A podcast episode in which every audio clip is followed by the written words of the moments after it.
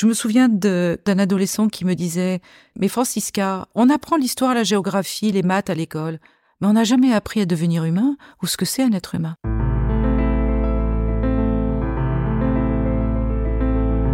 Je suis Francisca Dosé, psychanalyste transgénérationnelle et psychanalyste d'enfants et d'adolescents. Et au-delà de tous les autres titres euh, ou fonctions que j'occupe, j'ai envie de partager avec vous tout ce que j'ai appris et que je continue d'apprendre sur le fonctionnement complexe de l'être humain. J'ai envie aussi de vous permettre de mieux saisir ce qui motive nos comportements conscients et inconscients, nos visions du monde, que ce soit au travail, dans la vie personnelle, dans nos engagements et nos rêves en écoutant ces entretiens, j'ai envie d'éveiller votre curiosité sur vos choix, vos potentiels et ceux des autres. Je suis Cédric Rouquette, journaliste, directeur notamment du média Tennis Majors. C'est dans ce cadre que j'ai rencontré Francisca Dosé en travaillant sur la dimension mentale de la performance des joueurs de tennis et j'aurai le plaisir de mener ces entretiens. Bonjour Francisca.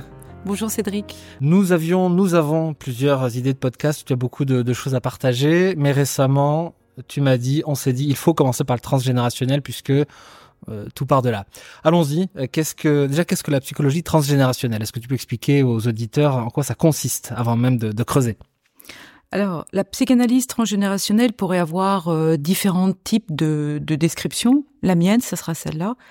C'est celle qui permet de mieux euh, comprendre euh, et analyser et faire émerger les formes collectives de l'esprit qui se sont engrammées dans notre psyché donc euh, nous ne venons pas euh, ex nihilo, nous sommes bien engrammés euh, dans une histoire, une histoire qui est une histoire familiale, qui est aussi une histoire donc transgénérationnelle et non pas intergénérationnelle. C'est encore autre chose, c'est l'interaction entre les différentes générations dans le social, ce qui est pas tout à fait la même chose. Transgénérationnel, c'est le fait de se succéder les uns les autres dans une même lignée, et nous avons deux lignées pour chacun d'entre nous. Mais c'est aussi le transgénérationnel dans la culture, euh, dans euh, une histoire, une histoire d'un pays et tout ce que recouvre l'histoire d'un pays, euh, une géographie. c'est différent d'être éduqué à Hawaï ou au pôle Nord. et puis tout un système, un écosystème, on va dire une systémie qui a contribué à notre éducation, qui aussi inclut du transgénérationnel. Alors dans le transgénérationnel, il y a tous les talents, les belles choses qui sont transmises, euh, les singularités d'un pays, d'une culture. Euh, il y a aussi euh, tous les traumas de différentes natures chez, dans les traumas, c'est-à-dire à la fois des traumas bruts d'accidents de la vie comme la mort, comme les guerres, comme des viols, comme toutes sortes de, de, de, de traumas, on va dire, lourd et direct, mais il y a tous les traumas de la manière dont finalement dans le dans les psychés euh, individuels sont vécus les événements de la vie. Euh, comment est-ce que finalement je vis un mariage? Comment est-ce que finalement je vis le fait d'avoir des enfants? Euh, Comment est-ce que finalement je cumule toutes les activités que j'ai à mener dans ma vie peuvent constituer des traumas dans la mesure où bah, savoir qui on est et savoir pourquoi on est là, euh, de mon point de vue, n'est pas quelque chose avec lequel on est. C'est très rare. Et si ça existe, eh bien, j'aimerais bien les étudier. Mais globalement, on met une vie et peut-être pas assez d'une vie pour comprendre qui on est et ce qu'on fait là. Si je reformule, ça veut dire que chaque individu qui naît, chacun d'entre nous à la naissance, euh, j'ai presque envie de dire euh, juste après notre premier cri, nous étions déjà dépositaires du fait d'être, en tout cas ce qui nous concerne par exemple, euh, français, en tout cas en partie, le fruit de nos parents et pas d'autres individus, mais aussi de nos grands-parents, etc., etc. C'est ça que ça veut dire. C'est ça. Et j'irai plus loin puisque de mon point de vue, et encore une fois, c'est mon point de vue et la clinique qui me le montre et l'observation, à 360 degrés de tous les domaines qu'on peut observer concernant euh, l'anthropologie humaine, euh, finalement, c'est déjà, on pourrait dire, peut-être, allez, Déjà, c'est sûr, in utero, mais on pourrait presque dire au moment de la conception. Et puis peut-être pour certains, euh, juste avant. Je laisse ouvert, trois petits points.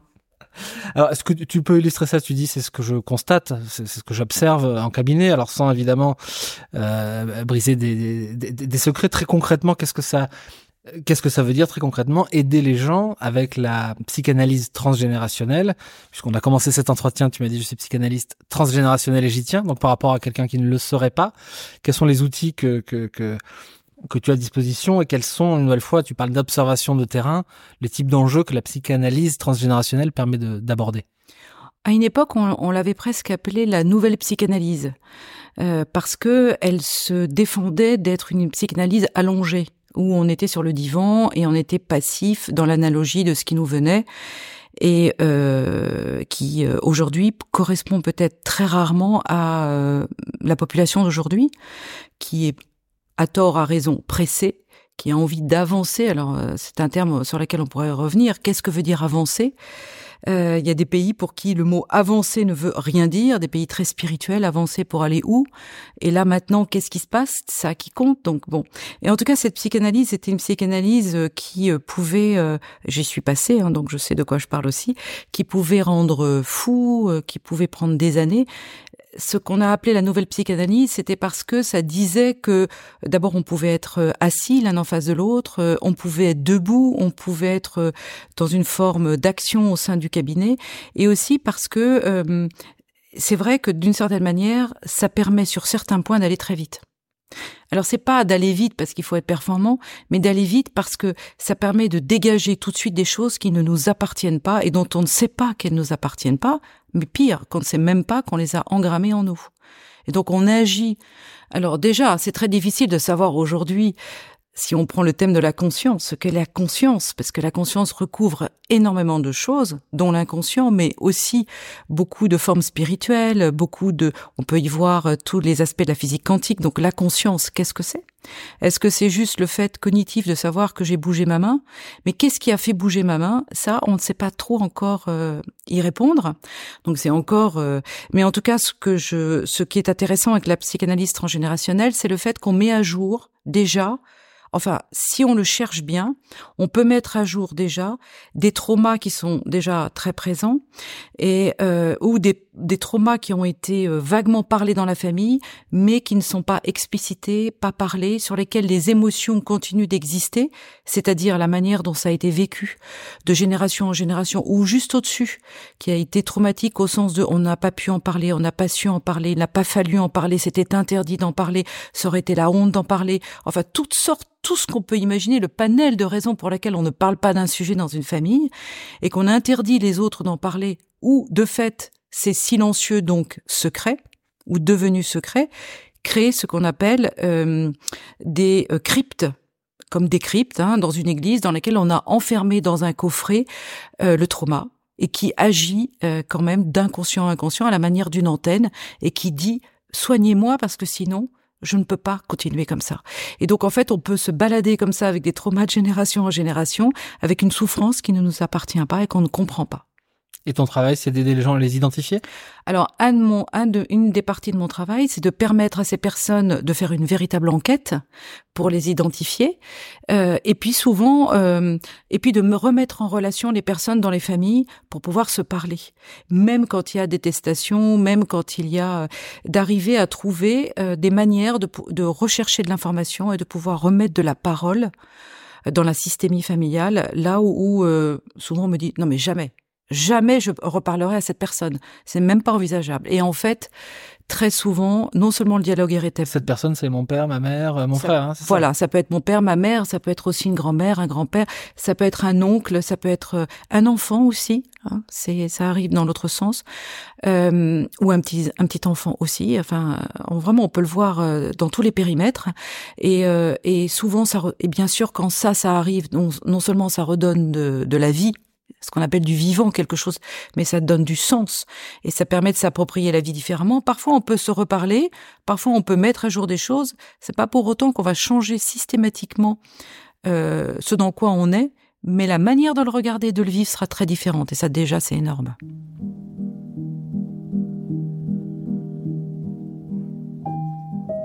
Tout à l'heure dans une de tes réponses, je fais une petite parenthèse, tu as dit on, et j'ai eu l'impression quand tu disais on, euh, tu faisais référence à, je sais, enfin l'espèce humaine, c'est bien ça Nous en tant qu'espèce, euh, euh, toi, vous, moi, comme ça, en tant qu'espèce, oui, nous sommes tous concernés de la même manière.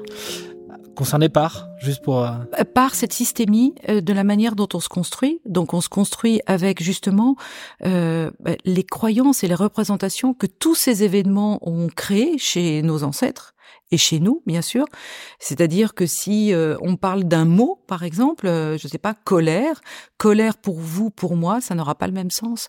Euh, colère, ça fera référence dans l'inconscient ou dans la conscience à certains événements qui font que la colère a pu être vécue comme juste ou pas juste, ou non exprimée ou trop exprimée, et tout ça constitue un monde de représentation et de croyances avec lesquelles on vit tous. On vit tous, nous vivons tous avec des croyances, chaque être humain. Chaque être humain. Eh, qu'elle soit vraie, juste, bonne. L'important peut-être, c'est qu'on puisse vivre bien avec. Enfin, en tout cas, moi, c'est ce qui, c'est ce que je regarde le mieux. C'est est-ce que finalement, avec cette croyance-là, et on a bien le droit d'avoir ses propres croyances, comment est-ce qu'on vit et comment est-ce qu'on interagit avec les autres aussi? J'ai lu euh, quelques-uns de tes écrits dans lesquels tu exprimes qu'on ne naît, au sens de la naissance, on ne naît pas humain, on le devient l'individu qui, à la naissance, qui n'est pas encore euh, construit, et peut-être que je dis une bêtise en disant ça, il est quoi s'il n'est pas encore humain, puisqu'il a toute la vie pour le devenir? Ben, C'est un mammifère qui est doté d'un langage un peu différencié de mon point de vue des animaux, même si aujourd'hui on ne connaît pas encore tout. Euh, de tous les animaux et que je différencie bien euh, l'intelligence euh, de du faire chez les animaux, la capacité évidemment toutes les émotions chez les animaux, je différencie bien ça de la conscience de l'homme qui est la capacité de se dire qu'il a pensé cette chose-là.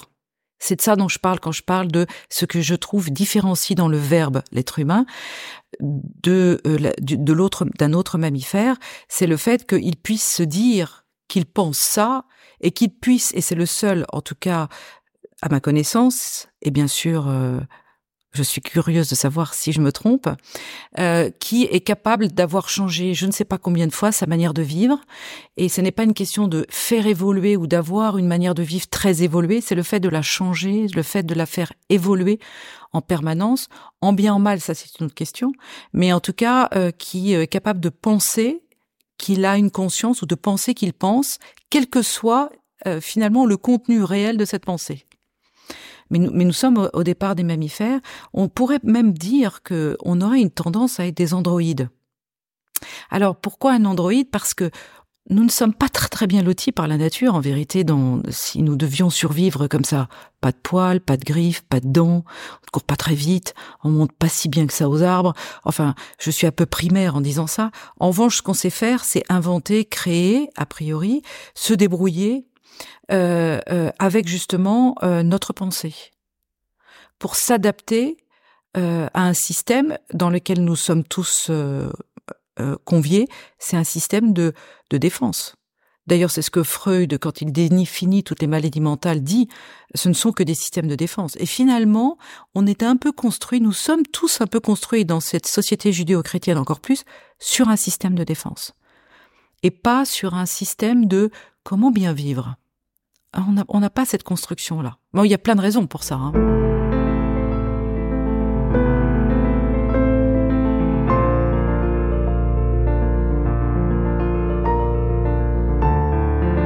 Intuitivement, je me dis qu'une partie de nos discussions a à voir avec euh, ce que j'entends parfois sur ce qui définit les individus, euh, nature et culture. En gros, il y a ce qui est dans notre ADN et puis il y a ce que notre environnement nous, apprend. Qu'est-ce que tu penses de cette dichotomie? Est-ce qu'elle est opérationnelle ou est-ce qu'elle est un peu grossière? Bah, je dirais que c'est beaucoup plus complexe que ça. Et juste pour développer ce point de vue, justement pour parler de pourquoi on ne, on naît pas humain, parce que euh, si on ne nous parle pas avec le mot de, de, nos langues, euh, finalement, on n'accédera pas au langage. On l'aura en nous, mais on ne le parlera pas. c'est l'histoire, euh, c'est l'histoire de de, de, euh, de Mowgli, par exemple, mais qui peut parler à tout le monde. Mais cette, cette, ce langage ou cette manière de nous, de nous parler entre humains, c'est aussi passer des rites initiatiques que l'on que l'on comment dire que l'on reconnaît comme tel ou pas parce que j'entends souvent nous n'avons plus de rituels ou de rites. C'est faux on en a mais on les reconnaît pas. Et dans la construction humaine il y a des rites euh, qui sont reliés à la loi euh, symbolique et qui parlent des trois interdits euh, qui sont qui régissent la loi des hommes et qui font justement la différence avec bah justement l'androïde qui agit juste brutalement tel que ça lui vient. Mais est-ce que on est sorti de ça? Pas sûr donc l'androïde, si tu, peux répéter, même peut-être creuser, c'est tout être humain non acculturé, un peu animal? Je dirais que s'il était animal, ça irait. Mais justement, c'est même pas un animal, l'androïde. C'est vraiment euh, euh, celui qui réagit en système de défense dans la violence de sa survie et d'une manière euh, brutale et sans considération dans l'interaction avec les autres, ce qui n'est pas le cas des animaux. C'est encore autre chose. C'est pour ça que nous sommes des mammifères et si nous nous n'arrivons pas, et la plupart du temps, euh, et c'est sans sans euh, stigmatisation, mais c'est quand même une réalité, nous sommes, euh, nous mettons toute une vie et parfois nous n'y arrivons pas à devenir des humains. Et du coup, quelle est la substance que tu mets derrière le le mot humain? La capacité d'interagir et de vivre avec les autres dans le respect de soi et des autres. Et ça veut dire euh, bah, sortir de la manipulation, sortir du désir de penser à la place de l'autre, de vouloir à la place de l'autre, de décider à la place de l'autre, euh, c'est-à-dire euh, qui est l'anthropophagie, de vouloir tuer l'autre s'il ne correspond pas à ce à quoi on attend, de, de, penser d'une manière ethnocentrique à partir de soi uniquement et, et de ne pas pouvoir se penser en tant que soi mais en tant que soi dans l'interaction avec les autres, sinon nous n'avons aucune raison d'exister. Nous sommes grégaires, nous ne pouvons pas exister seuls. C'est très, c'est très compliqué d'être tout seul sur Terre. En tant qu'humain, on ne peut pas survivre. Euh, et si on le fait, ce sont des cas d'exception. Là, on parlera de l'exception, mais l'être humain est grégaire. Il suffit de voir les enfants. Donc, euh, euh, le, le, fait de, de, de s'humaniser, c'est justement cette capacité de pouvoir vivre avec les autres d'une manière respectueuse. Bon, c'est, on en est loin. Et oui, c'est ce que j'allais dire, c'est qu'entre l'état du mammifère slash androïde et l'état d'humain tel que tu nous le décris, les individus sont dans quel état s'ils ne sont pas au bout du processus? Bah, Dans tous leurs états. dans tous leurs états. Et, euh, et, et tous, nous avons eu euh, nous, nous avons côtoyé cet état d'androïde et tous nous le côtoyons encore un peu.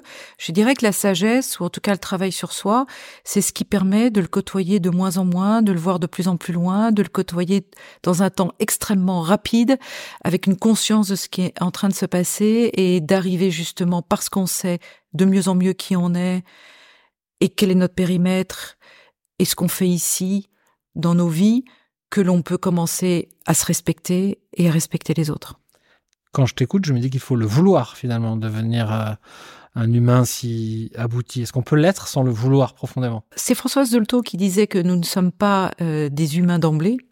Mais elle n'est pas la seule à l'avoir dit, puisque moi je me souviens euh, d'avoir étudié ça en grec ancien aussi, et je me souviens aussi d'un ami de, de, ma mère, donc je suis à moitié grecque, crétoise et française, et, et qui disait lui mais il n'y a pas d'humain sur Terre.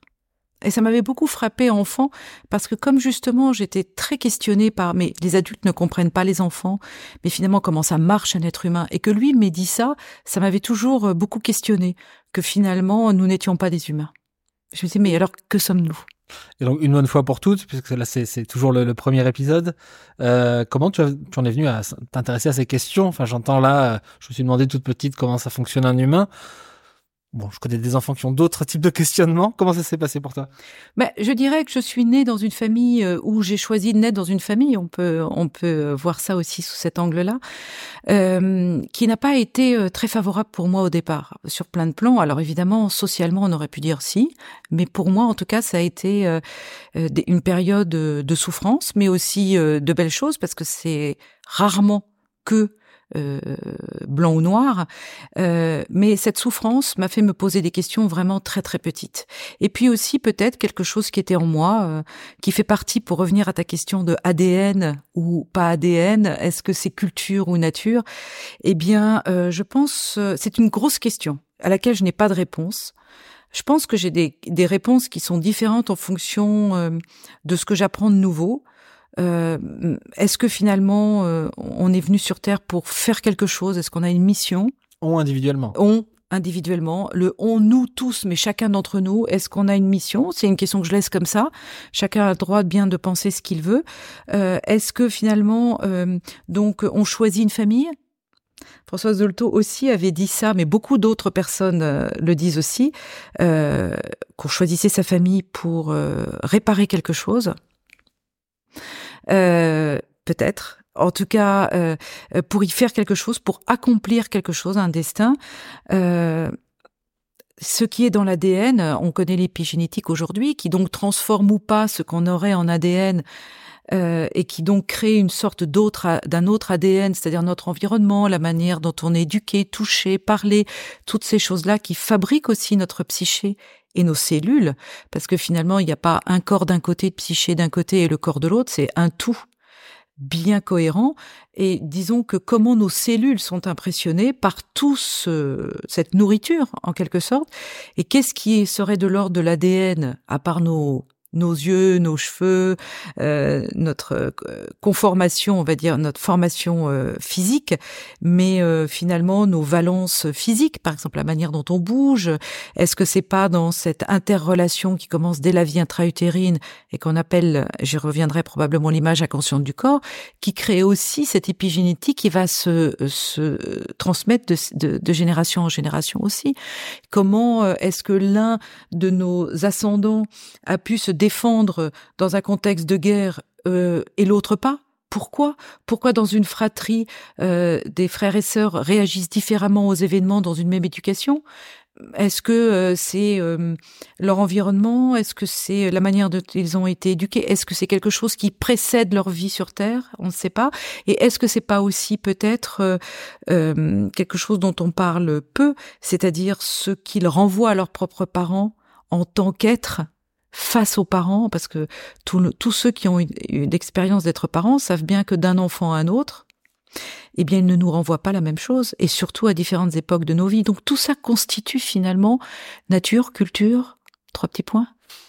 Et choisir sa famille, qu'est-ce que tu mets derrière? Parce que ça, instinctivement, euh, personne choisit sa famille.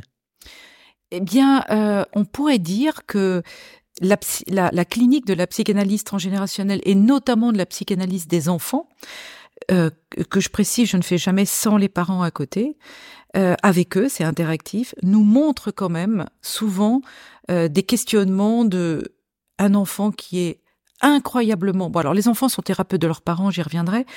Euh, les enfants ont besoin que leurs parents guérissent pour pouvoir grandir d'une manière saine. Hein. C'est comme s'ils étaient au bord d'un nid, que le nid allait s'écrouler et qu'ils font ce qu'ils peuvent pour tourner autour du nid pour le tenir bien debout. Mais non, mais si ça va pas, moi aussi je passe, hein, donc j'ai pas envie. Euh, et donc euh, euh que le que nous avons, euh, mais mais que parfois les enfants euh, viennent et sont tellement différents de leur famille, ont tellement quelque chose en plus quelque chose à apporter. Je suppose qu'à chaque génération, c'est le cas, et qui, qui passe souvent par pertes et profits. Et je me dis, mais d'où ça vient? Parce que quand on recherche dans les générations, on ne le trouve pas forcément. Alors je me dis, ça leur appartient bien. Ça veut dire, ça nous appartient bien quelque chose de très spécifique, dont il faut se dégager du reste pour pouvoir l'exprimer. Exprimer son propre destin sur Terre. Sur Terre. On ne sait pas avant, après. Les parents doivent guérir de quoi? De toute cette histoire transgénérationnelle, de tout ce magma. Euh, quand je dis, magma, il n'est pas forcément péjoratif parce qu'on peut avoir dans le magma des belles choses, encore une fois des talents, des belles histoires. Et euh, c'est important de rappeler euh, que aussi une belle histoire peut traumatiser. C'est paradoxal, mais c'est vrai. Un succès peut traumatiser, par exemple, le reste des familles, de, la famille.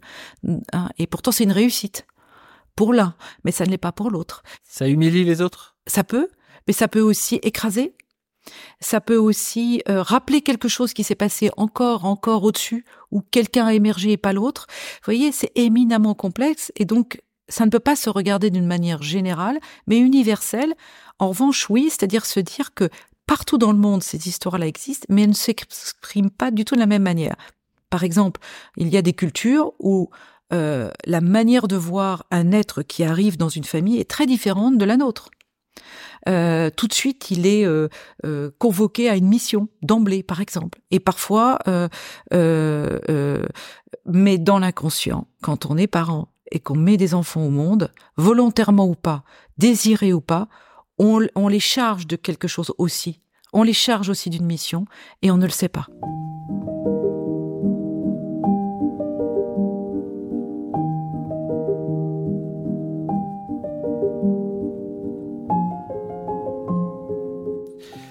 Je me dis que dans nos discussions, la notion de personnalité va peut-être émerger. Qu'est-ce que c'est que la personnalité alors?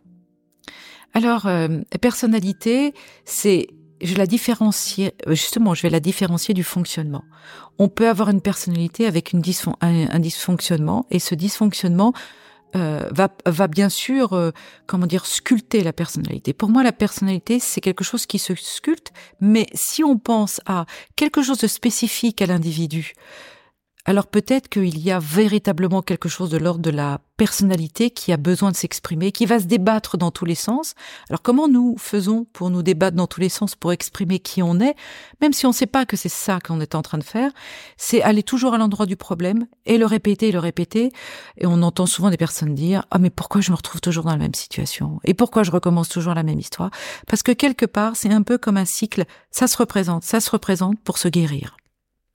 Alors est-ce que dedans on sculpte une personnalité, mais peut-être qu'il y en a une juste avant et euh, qui parle aussi des talents, des dons, pourquoi quelqu'un est plutôt doué pour ça que pour autre chose, c'est une, euh, une bonne question. Et pourquoi dans une famille alors que par exemple euh, il y a eu deux parents, euh, je sais pas, artistes, et sur deux enfants ou trois enfants il n'y en aura qu'un? Pourquoi?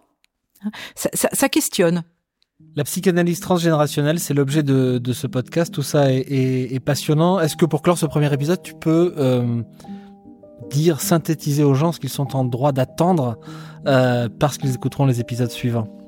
Sur quoi, sur quoi euh, chacun d'entre nous peut être documenté par l'écoute de ce programme? En, fait, mon, désir ou mon ambition ou quelque chose peut-être qui est plus fort que moi, euh, serait qu'on puisse chacun d'entre nous puisse à son niveau et le niveau va évoluer au fil du temps et on n'aura pas tous le même et c'est pas important d'avoir tous le même puisse se saisir mieux de comment fonctionne un être humain. Je me souviens de quand je faisais euh, toute une étude sur le suicide des adolescents d'un adolescent qui me disait mais mais Francisca, on apprend l'histoire, la géographie, les maths à l'école, mais on n'a jamais appris à devenir humain ou ce que c'est un être humain. Et j'ai jamais oublié cette phrase.